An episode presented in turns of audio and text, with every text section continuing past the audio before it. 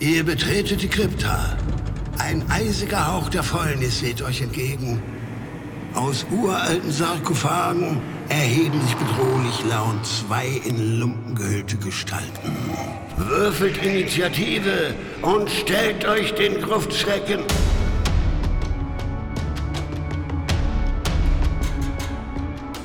Gruftschrecken, der deutschsprachige Oldschool-Rollenspiel-Podcast.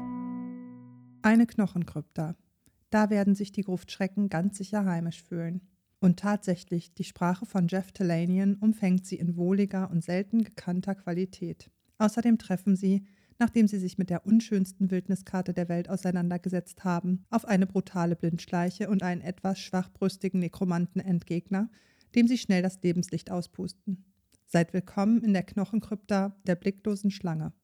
Willkommen zur heutigen Gruftschreckenfolge, in der Moritz und ich unsere nackten, eingeölten und gestählten Oberkörper spielen lassen werden. Denn wir reisen nach Hyperborea und werden konenhaft uns der augenlosen Schlange stellen müssen. Und Moritz erzählt uns ein bisschen was zum Hintergrund dieses Abenteuers. Ja, absolut. Vor allem eingeölt. Das ist das Wichtigste bei den ganzen Sachen. Eigentlich auch das Einzige, was ich davon tatsächlich leisten kann. Aber okay. Ja, wir haben uns Charnel Crypt of the Sightless Serpent angeguckt. Das ist die Knochenkrypta der Blindschleiche, wenn man das mal so übersetzen möchte. Wobei die Blindschleiche etwas beeindruckender ist, als ihr euch das jetzt vielleicht gerade vorstellt. Das Abenteuer ist von Jeffrey P. Talanian. Da hat schon alleine der Name Klang. Die Illus sind von Ian Bagley, den ich sonst in der USA-Szene gar nicht so kannte aber wir werden später dazu kommen, dass die recht eigen und mir ganz gefällig sind, vielleicht wenn sie einen Tacken heller werden. Die Karten sind von Andreas Claren, unserem deutschen OSA-Kartografen Gott. Und das Abenteuer ist geplant für vier bis sechs Charaktere der Stufen vier bis sieben. Und das ist auch dringend nötig. Also darunter geht da nicht viel. Das Ding ist 16 Seiten dünn und hat etwas über A5 Größe. Irgend so ein komisches amerikanisches Zwischenformat. Man kennt das ja. Zum Hintergrund vielleicht noch ein bisschen, denn natürlich habe ich da wieder die Entstehung mitbekommen und die komplett neuere Entwicklung ist wieder an mir vorbeigeflogen, aber ich glaube, das stört mich gerade nicht.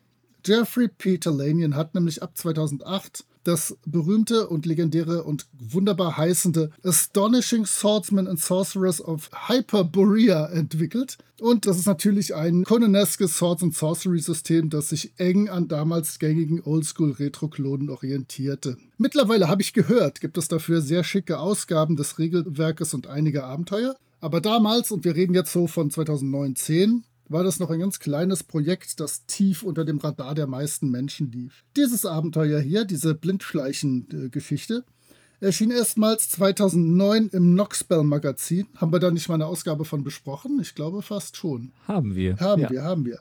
Und erschien danach dann in kleiner Auflage als eigenständiges und mehr oder weniger regelfreies Abenteuer, das problemlos mit sämtlichen Retro-Klonen gespielt werden konnte. Hat mich wahrscheinlich wieder deutlich mehr Porto gekostet, als das Heftchen tatsächlich selber gekostet hat. Aber es hat sich vielleicht gelohnt, wie wir heute herausarbeiten werden, dass ich es jetzt im Regal stehen habe. Wolltest du etwa schon spoilern? Hm, vielleicht, vielleicht gelohnt. Ich wollte es vage halten und die HörerInnen neugierig machen, wie es meine Art ist. Ja, so viel zum Hintergrund des Abenteuers. Jetzt darfst du was zum Hintergrund im Abenteuer drinnen sagen. Ja, das mache ich doch gerne. Und zwar findet man diesen Hintergrund des Abenteuers in den Hinweisen für die Spielleitung, die bei Hyperborea übrigens als Referee bezeichnet wird. Da erfahren wir, dass der böse Nekromant Ivgar die Familie Xavada dazu verführt hat, einen Massenselbstmord zu begehen, um ihm extreme magische Macht zu verleihen, die er dann nutzt, um den Spoiler namensgebenden Basilisken unter seinen Bann zu zwingen. Er braucht von dieser augenlosen Schlange bestimmte Tränen, also Edelsteine, um die Familienmitglieder in Liche zu verwandeln, die dann seiner Kontrolle unterstehen sollen. Immerhin unterstehen ihm jetzt schon eine ganze Menge normale Untote, nämlich die ehemaligen DienerInnen der Familie Xavada. Und alle 26 Jahre erscheint dann die blinde Schlange, um weitere Edelsteine zu weinen und ist den Menschen in der angrenzenden Stadt Chromatorium eigentlich nur noch als Legende bekannt. Hintergrundinformationen zur Geschichte des Abenteuers sind ja immer nett zu lesen, aber wichtig ist dabei, dass diese Informationen natürlich auch in das Bewusstsein der SpielerInnen gelangen. Und so viel sei hier schon mal gesagt, das funktioniert dank eines Raums im Dungeon, in dem dann MagiewekerInnen der Gruppe aus Ifgas Notizen, die am Rande des Wahnsinns verfasst worden sind, seinen Plan herausarbeiten können. Das heißt, diese Informationen kommen auch tatsächlich bei den SpielerInnen an. Wir bekommen in diesem Kapitel noch eine kurze Beschreibung des generellen Settings, das inspiriert ist von R.E. Howard, H.P. Lovecraft und C.A. Smith. Und es gibt noch eine kurze Stadtbeschreibung, die das industriell dekadente Flair der Stadt, glaube ich, ganz gut rüberbringt. Und natürlich wurde diese Stadt irgendwann einmal von Barbaren erobert. Conan lässt grüßen, das musste ja irgendwie sein. Man kann dann in dieser Stadt auch noch nach Hinweisen suchen und es werden ein paar NSC vorgestellt. Auch wenn die NSC allesamt cool sind, hätte ich mir an dieser Stelle ein bisschen mehr Informationen zur Stadt gewünscht, damit man da auch ein bisschen was drin spielen kann oder vielleicht auch ein bisschen das Setting auskosten kann. Als Beispiel für einen NSC möchte ich kurz Reimer den Roten erwähnen, der der Schlange nämlich begegnet ist und dem eine Hand und seine Zähne fehlen und der blind auf einem Auge ist. Und die Edelsteine, die er bei der Begegnung mit der Schlange sammeln konnte, hat er allesamt für ein Anwesen und zwei Konkubinen verprasst, was seiner Frau so gar nicht gefallen hat, die dann schließlich die Konkubinen vergiftet und das Anwesen niedergebrannt hat. Und man merkt hier, dass hier die NSC sehr stimmig sind und das Setting auch gut durch diese NSC vermittelt wird, wie man das halt so macht als Barbarenkönig. Man verprasst sein ganzes Vermögen für Frauen und Reichtum. Das ist doch wie bei Barbarians of Lemuria, wo du Erfahrungspunkte am Ende vom Abenteuer dafür bekommst, dass du erzählst, wie du den Schatz verprasst hast, den du gerade in diesem Abenteuer errungen hast. Genau das. So gehört sich das, da hat einer seinen Conan gut gelesen. Ich möchte direkt anschließen mit stimmig als Stichwort, denn das Abenteuer beginnt im Lug Wasteland, einer gefrorenen Tundra. Und die Stimmung in dieser kargen, trostlosen Landschaft gefällt mir sehr gut. Die Zufallstabellen mit Mammuts, Riesenzecken und den überall herumschwirrenden schwarzen Fliegen ist sehr nach meinem Geschmack. Okay, okay, die Begegnungen sind etwas eintönig, alles Kampfbegegnungen, es scheint keine vernunftbegabten Wesen in dieser Ödnis zu geben. Scheint was vom Abenteuerland von Pur zu haben, da ist ja auch der Verstand vorher abgegeben worden bisschen ärgerlich, sobald der Weg verlassen wird. Wir kommen vielleicht später noch zu der Karte der Umgebung. Drohen oh, ja. zahllose Begegnungen mit Riesenblutegeln. Und spätestens seit Stand by Me machen mir diese Viecher eine Heidenangst und ich bin kein Freund davon, schon wenn die normale Größe haben. Auf dieser besagten Karte gibt es fünf Orte, die es zu besuchen gilt, die man besuchen kann, die nicht besucht werden müssen, die da halt einfach rumlungern. Und irgendwie ist diese ganze Umgebung sehr, sehr, sehr klein denn es sind so ein paar, weiß ich nicht, 20 mal 20 Kästchen. Die Kästchen sind jeweils 20 Fuß. Das heißt, da kann ich eigentlich fast von der einen Seite zur anderen Seite der Karte rüberspucken. Also da ist, glaube ich, der Maßstab nicht so komplett durchdacht. Aber, come on, egal. Da sind fünf kleine Locations und es geht ja nur darum, in den Dungeon reinzukommen. Was brauche ich den anderen für Firlefanz? Auf jeden Fall, die fünf Orte sind eine Art Hügel. Und du hast nicht berichtet, dass es einen, ich weiß es, du wolltest dich davor drücken, wie man den ausspricht. Ein Typ, der heißt Pieter wahrscheinlich. Ich habe keinen P-I-E-T-A-I-R. Und der Typ begleitet die Gruppe durch den Sumpf und soll ihnen so ein bisschen die Sache zeigen. Und an dieser Stelle täuscht er dann Kniebeschwerden vor und wird nicht weitergehen. Aber wenigstens hat man von diesem Hügel aus einen guten Überblick. Das ist ja auch schon mal was wert. Dann gibt es ein Falkennest, da habe ich mir nur dazu aufgeschrieben, hier gibt es nichts zu sehen, bitte gehen Sie weiter. Dann gibt es ein Clashnest oder auch die guten alten Sturges. Wie hießen die jetzt? Blutmücken? War da nicht irgend sowas? Oh, das weiß ich nicht. Ich kenne sie auch nur als Clasher. Ja, so eine wahnsinnige 5E-Übersetzung, glaube ich. Ich meine, das wäre Blutmücken oder so Blutfliegen, irgend sowas gewesen. Die mag ich immer. Aber auch hier gibt es keinen Schatz, nix. Man kann mit denen kämpfen, hat die in sich drin stecken, reißt sie wieder raus, macht sie platt. Irgendwie ein bisschen langweilig. Dann habe ich ein Tor zur Krypta der Xavadars. Ich möchte sie auch jetzt nur Familie X nennen, weil ich da sonst dran scheitern werde, wenn ich es nicht ablesen kann. Und ja, super, da suche ich lange, dann durchschaue ich eine Illusion, dann sehe ich ein riesiges Bronzetor, das ist aber von innen verriegelt. Tja, fein. Das heißt, da kann ich jetzt nicht Freund und Tritt einsprechen oder irgend so Mumpitz machen. Da steht keinerlei Regel oder irgendwas dafür, wie ich da reinkommen kann. Pech gehabt, umgelaufen. Und der letzte Ort ist endlich mal ein fettes Einbruchsloch, wo einfach der Boden nach unten abgesackt ist. Und das ist schon episch. Also das geht 50 Meter in die Tiefe.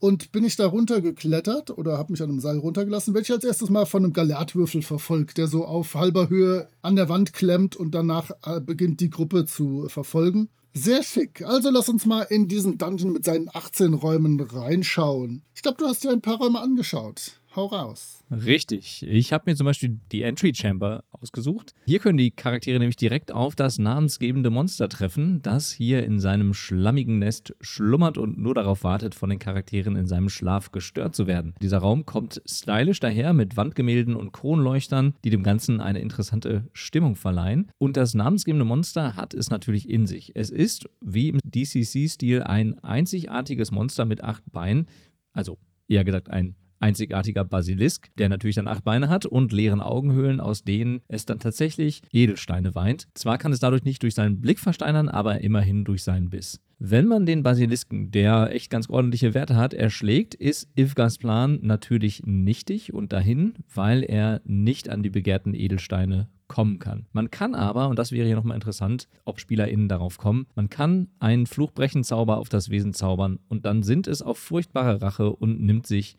Ifga vor. Abgesehen von dem Monster gibt es hier dann nicht so viel zu entdecken, aber ich denke, das sollte schon als Begegnung ausreichen, um diesen Raum interessant sein zu lassen. Aber es gibt keinen Hinweis, dass der verflucht ist, oder? Dass, dass das was helfen könnte. Das wäre also irgendwie reiner Zufall. Na, ich glaube, wenn man in Raum 10 den wir ja nur so ein bisschen tangieren wollten, sich die Unterlagen oder die Notizen des Magiers anguckt, dann könnte man bestimmt was darüber herausfinden, glaube mhm. ich. Aber so richtig deutlich explizit steckt es, glaube ich, nicht da drin. Ja gut, aber wenn es so zarte Hinweise gibt, soll mir das reichen. Ich habe mir Raum 5 angeguckt. Das ist die Shallow Cavern. Und zwar Shallow nicht, weil das Wasser nicht tief ist, sondern weil die einfach nur verteufelt flach ist. Und zwar groß, weiträumig, aber nur 1,50 Meter hoch. Es ist hier trockener als im Rest des Komplexes und alles ist mit rötlichem und grünlichem Staub bedeckt. Auf dem Boden liegen Saphire und zwei Skelette mit verrosteten Waffen und Rüstungen durch die Gegend. Und hier findet sich ein Handout, das handlungsmäßig weiterhilft und Infos über die Xavadars gibt. Auch das wieder so eine Sache. Wir haben insgesamt zwei Handouts in dem Abenteuer, wo man sich dann schon ein bisschen die Geschichte zusammenreiben kann und das Ganze über klassisches Monsterverkloppen emporgehoben wird. Und natürlich trocken, verrostete Waffenrüstungen, rötlicher Staub. Natürlich leben hier meine Lieblingsmonster, deswegen habe ich mir diesen Raum nur geschnappt. Und zwar zwei Rostmonster. Mir gefällt es super, dass hier extra angesprochen wird, dass es nicht einfach ist, in einer 1,50 Meter hohen Höhle zu kämpfen, gerade vielleicht, wenn du irgendwie mit einer Hellebade oder sowas antrittst. Aber du weißt, was ich jetzt gerne dafür gehabt hätte. Richtig, Regeln. Irgendwie, und wenn es nur äh, Charaktere mit langen Waffen erhalten einen Abzug auf von minus 3, schnuppdiwupp, mir egal, aber sowas mag ich immer gerne, wenn zu solchen schönen Problemstellungen auch direkt zumindest regeltechnisch ein bisschen was unterfüttert wird. Und außerdem natürlich wahre Oldschool-SpielerInnen werden auf diesem Terrain überhaupt nicht kämpfen, sondern den Kämpfer oder die Kämpferin mit der Plattenrüstung vor den beiden Rostmonstern rumscharwenzeln lassen, sie so aus der Höhle rauslocken und in Gebiet, wo man mit seiner Hellebade ausholen kann, erschlagen. Also schöne Idee, aber kluge SpielerInnen wird das nicht lange beschäftigen. Aber Rostmonster immer gut, top, Daumen rauf. 10 von 10 Punkten fürs Abenteuer. Wir müssen gar nicht weitersprechen. Du bist ja leicht zu beeindrucken. Ja, ich, ich bin sehr einfach strukturiert, was das angeht. Man muss nur wissen, welche Knöpfe man drücken muss. Aaskriecher, Rostmonster und Statuen mit Knöpfen und ich bin dabei. Perfekt.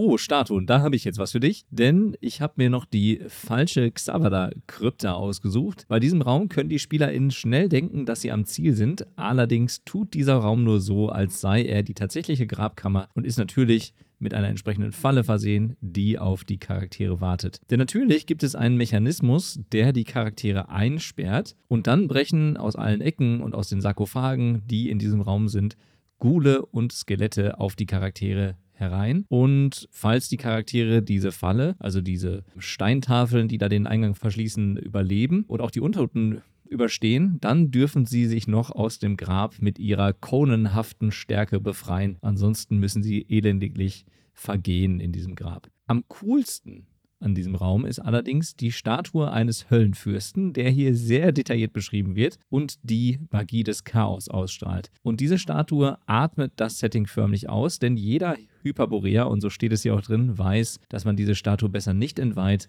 wenn man nicht einer teuflischen Strafe nach Maßgabe der Spielleitung ausgesetzt werden möchte. Und ich fand tatsächlich, wir werden ja sicherlich nachher nochmal beim Layout auch auf den Schreibstil zurückkommen dieses Autors, dass die Beschreibung dieser Statue und die Idee, wie sie hier dargestellt wird, das gefällt mir richtig gut. Das atmet richtig dieses Setting. Ein kleiner Hinweis noch, man kann auch direkt entdecken, dass das nur eine Fake-Krypta ist und gar nicht die richtige, wenn nämlich ein Charakter sich daran erinnert, dass in der Legende von vergoldeten Sarkophagen gesprochen wird und nicht von normalen. Und dann wüsste man sofort Bescheid, dass man eben in einem falschen Grab oder in der falschen Grabkammer gelandet ist. Ausgezeichnet. Ich habe mir den Raum davor angesehen, vor dieser falschen Krypta. Auch da sind es Statuen, und zwar sind es die Statuen der Alten.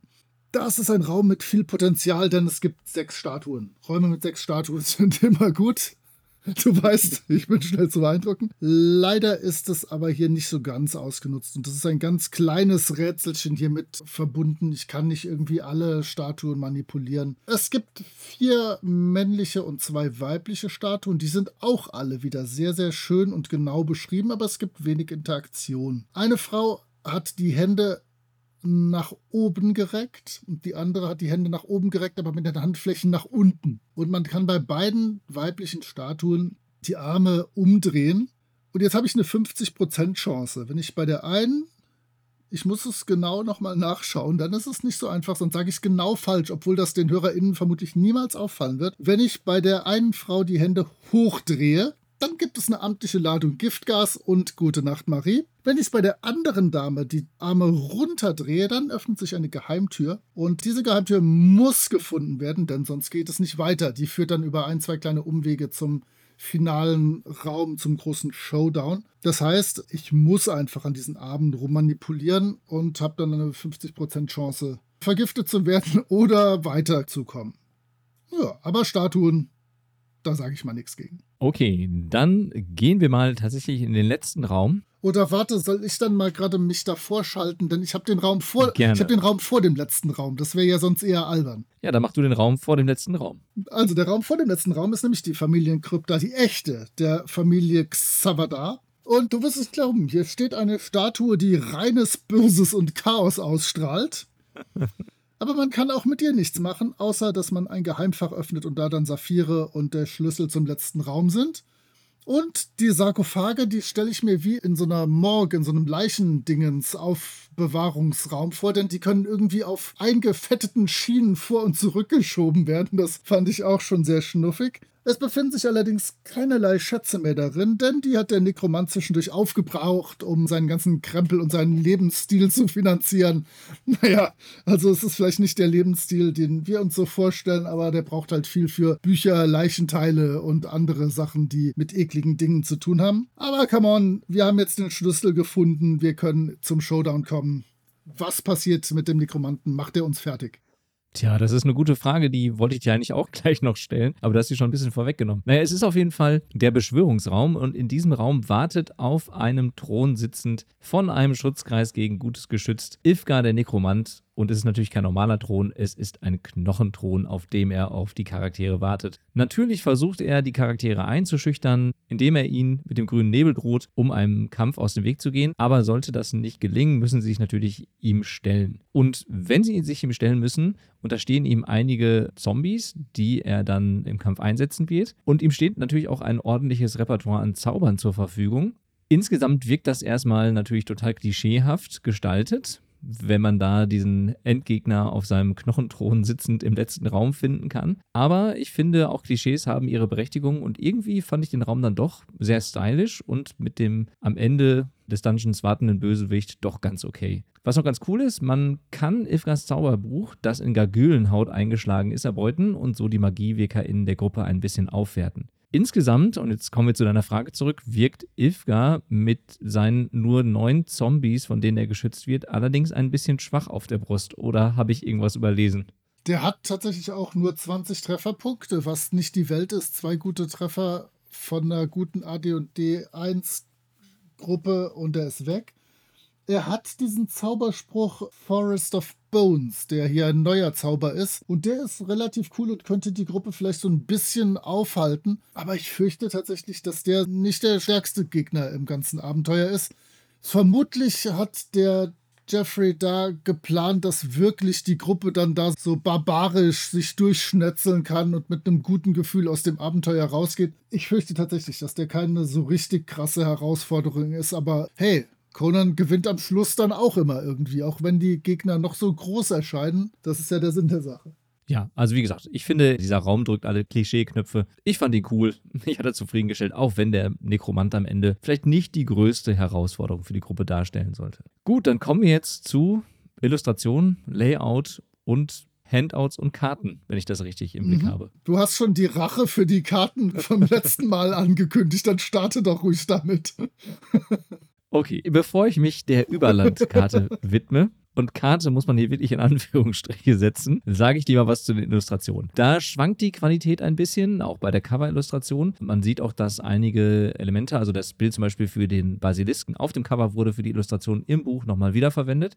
Manche von den Illustrationen erinnern aber durch ihren leicht realistischeren Stil ein bisschen an die Illustrationen aus den alten Warhammer Quellenbüchern. Das hat mir ganz gut gefallen, so im Gesamteindruck. Sie sind allerdings sehr, sehr dunkel. Und das heißt, man kann nur wirklich wenig darauf erkennen. Das Layout ist relativ klassisch, so wie es sich halt für Oldschool-Produkte gehört. Im zweispaltigen Layout begegnet uns hier der Text. Aber ich möchte nochmal sehr positiv hervorheben, dass ich den Schreibstil sehr mag. Das Abenteuer liest sich wirklich richtig, richtig gut. Es ist wirklich spaßig, das zu lesen. Und ich finde, fast jeder Satz verbreitet das Gefühl der Welt, in der dieses Abenteuer spielen soll. Das hat mir wirklich gut gefallen. Zurück zur Überlandkarte. Die sieht einfach kacke aus. Man kann es nicht anders sagen. Sie ist sehr, sehr rudimentär gezeichnet. Ich weiß gar nicht, ich kann dazu gar nicht so viel sagen, weil es gibt auch gar nicht so viel darauf zu entdecken, außer ein paar kruden Bildern von Erdeingängen. Ich muss natürlich Andreas verteidigen. Der hat ja für mich früher auch für eigentlich alles, was ich damals zu der Zeit gemacht habe, die Karten gezeichnet. Und die Dungeon-Karte ist auch wieder klasse. Ich wette, die hatte bei ihm damals auch den blauen Hintergrund, den die alten TSR-Sachen hatten. Er hat sogar geschafft, in der Kompassrose mit Norden so eine Schlange einzubauen. Gefällt mir super. Und ja, die Überlandkarte, ich vermute, es ist Campaign Cartographer 0.1 oder sowas, mit dem damals gearbeitet wurde. Und ja, da sind ein paar Sumpfsymbole und drei Sträßchen. Und tja, selbst ich kann das nicht verteidigen. Ich habe da keine Chance. Ja, aber ich stimme dir zu. Die Dungeon-Karte ist dafür umso schöner. Allerdings finde ich die Innenillustrationen klasse. Du hast gesagt, die sind dunkel. Ja, ärgerlich. Die müssten heller sein. Aber die haben irgendwie sowas von den Linien her gerades, Holzschnittartiges. Und das gefällt mir wirklich ausgezeichnet. Was dämlich ist, ist die Tatsache, dass es vier Illustrationen gibt auf den 16 Seiten, wovon einmal der Basilisk noch ausgeschnitten wurde von dem Cover. Das heißt, es gibt noch drei andere und davon sind zwei auf einer Doppelseite. Das heißt, das hätte man ein bisschen geschmeidiger verteilen können. Aber es gibt halt den Basilisk. Es gibt ein ziemlich cooles Wikinger-Style-Schiff zu Beginn mit dieser Stadt im Hintergrund, die da geschildert wird. Es gibt einen Untenroten, der aus einem Sarkophag klettert und so eine Art Vampir oder sowas, würde ich vermuten. Auf der Rückseite ist auch irgendwas. Ich glaube, es ist irgendwie ein Totenschädel mit irgendwas asselig, tausendfüßerigem. Aber da kann man in der Tat noch nicht mehr erkennen, was es sein soll. Aber ich mag die Innenillustration, ich mag den Stil und ich finde den auch sehr passend zu Sword and Sorcery Geschichten. Also von mir gibt es dafür einen fetten Daumen rauf, vielleicht mit anderer Verteilung und vielleicht mit ein bisschen Aufhellen des Ganzen hätte das nochmal gewonnen. Wobei ich nicht weiß, wie präzise die Zeichnungen ausgearbeitet sind, sodass die vielleicht dann noch schlechter wirken, wenn sie heller sind. Das kann ich nicht beurteilen. Dafür würde ich die gerne im Original sehen. Ja, du hast den Schreibstil erwähnt. Ja, das ist echt gut runtergeschrieben. Der hat seinen Howard gut gelesen und hat das wirklich gut repliziert. Und wie du auch schon in dem Endraum gesagt hast, mit dem Thron und so, das ist einfach alles herrlich. Und ich mag ja Klischees. Also ich ich kann ja auch selber nur Klischees in Abenteuern reproduzieren, mit ein bisschen Glück leicht verwandeln, leicht beugen, leicht biegen. Aber das ist gut gemacht. Wenn ich mein Fazit schon mal vorausschießen darf, bevor du das dann teilweise bestätigst und teilweise zerfetzt, ein wirklich gelungener Dungeon. Im Dungeon hätte aber auch noch was mehr los sein dürfen. Die Stimmung ist gut, das sind coole Elemente drin, aber auch da wäre noch ein bisschen mehr gegangen. Die Außenwelt ist ja, lieblos fast, würde ich sagen. Das ist eine halbe Seite, zwei von den Locations, wo ich hingehen kann. Das Falken- oder Habichtnest und das Clash-Nest, das ist Kokolores. Da gibt es im Prinzip nichts, außer dass ich irgendwie kämpfen kann. Da hätte ich in so einer Tundra mir noch coolere Sachen vorstellen können. Die Stadt war cool geschildert, aber die wäre vielleicht ein eigener Zusatzband, wo man dann in der Stadt spielen kann und die Gruppe da ein bisschen auf weitere Abenteuer in der Gegend vorbereiten kann. Hätte ja so ein bisschen was Langmariges, wenn man mal ganz ehrlich ist. Also, der Dungeon gefällt mir sehr gut. Die Überlandgeschichte ist da, weil Abenteuer-Überlandgeschichten haben müssen. Und die Stadt hätte ich mir wahrscheinlich hier auch gespart und nur geschrieben, ihr könnt euch die Sachen besorgen zu 80 Prozent des Listenpreises und auf geht's. Das hätte ich nicht benötigt. Aber es ist ein cooler Teil. Ich will dem gar nicht so viel entgegensetzen. Ich fand das Abenteuer auch cool. Äh, mir hat das wirklich gut gefallen. Ich habe es wirklich sehr gerne gelesen und kann mir gut vorstellen, dass man mit dem Abenteuer viel Spaß haben kann. Gerade wenn man gerne mit diesen klischeehaften Abenteuertropen spielt, dann macht das total Sinn. Dann kann man seine Barbaren in das Dungeon schicken und sich durch Untote schnetzeln. Ich glaube, dass das wirklich Spaß machen kann. Und mich hat es definitiv motiviert, mir die aktuelle dritte Edition von Hyperborea zuzulegen, wenn sie denn mal dann wirklich erschienen ist. Der Kickstarter ist gerade abgeschlossen. Die ersten Bücher sind versandt und sobald es beim Sphärenmeister zu haben ist, schlage ich zu. Ich glaube tatsächlich hier, das Ding ist noch bevor es überhaupt irgendein Regelwerk dazu gab, entstanden. Also es ist echt alt. Und ich habe die gesamte neuere Entwicklung verpasst, aber ich werde mir das dann auch mal anschauen. Ja, das Wichtigste, was du dir für die neue Edition merken musst, ist, dass es nur noch Hyperborea heißt und der ganze andere Kram vorher wegfällt. Was? Keine Astonishing Swordsman and Sorcerers? Was soll denn der Unsinn? Ja, so ist es. Ach, überall wird gespart. Ja, dann bleibt vielleicht noch einen kleinen Ausblick zu geben auf unsere 30. Folge, die demnächst ansteht. Wir haben wie immer einen Stargast am Start. Und wir haben ja schon gesagt, es wird alt, es wird tödlich, es wird Gygaxian. Also, es wird gut. Ja, auf jeden Fall. Ich bin gespannt auf den Gast. Der wird uns sicher ordentlich in den Hintern treten. Ich glaube, der sieht das Abenteuer ganz anders als ich. Zum Beispiel, ich weiß nicht, wie, wie es bei dir aussieht. Es wird bestimmt kontroverser werden als üblich. Aber das ist ja gerade an diesen Gästinnen-Folgen sehr angenehm, finde ich immer. Genau das. Also, wir hören uns dann beim nächsten Mal bei der Runden 30. Bis denn. Ciao. Ciao.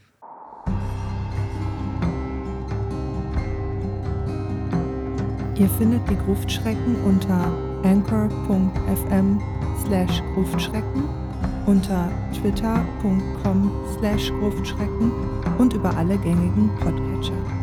Vielen Dank an Sascha von Yellow King Productions für die Produktion des Intros.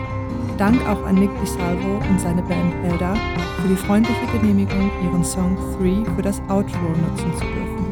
Wir freuen uns über inhaltliches Feedback, positive Bewertungen und neue HörerInnen.